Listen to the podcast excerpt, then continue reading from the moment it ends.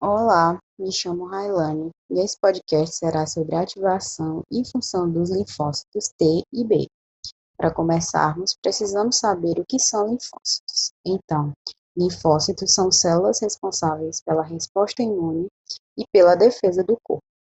Há três tipos principais de linfócitos: células T, que são responsáveis pelas respostas mediadas por células, células linfóides inatas, que têm um papel importante na imunidade inata, e células B, que produzem anticorpos. Então, vou falar um pouco das funções e da ativação dos linfócitos T e B.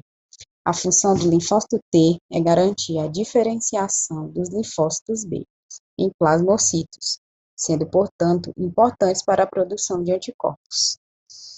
A ativação inicial de linfócitos T ocorre principalmente nos órgãos linfóides secundários, pelos quais estas células circulam e onde se encontra uma quantidade considerável de células apresentadoras de antígenos.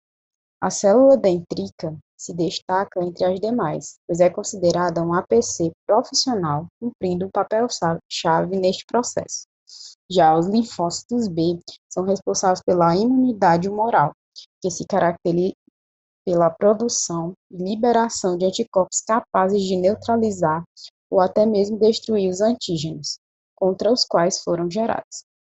Para tal, os linfócitos B devem ser ativados, a que acarreta um processo de proliferação e diferenciação que culminam na geração de plasmocitos com produção de hemoglobinas com alta definidade para o epitopo antigênico, que originou a resposta.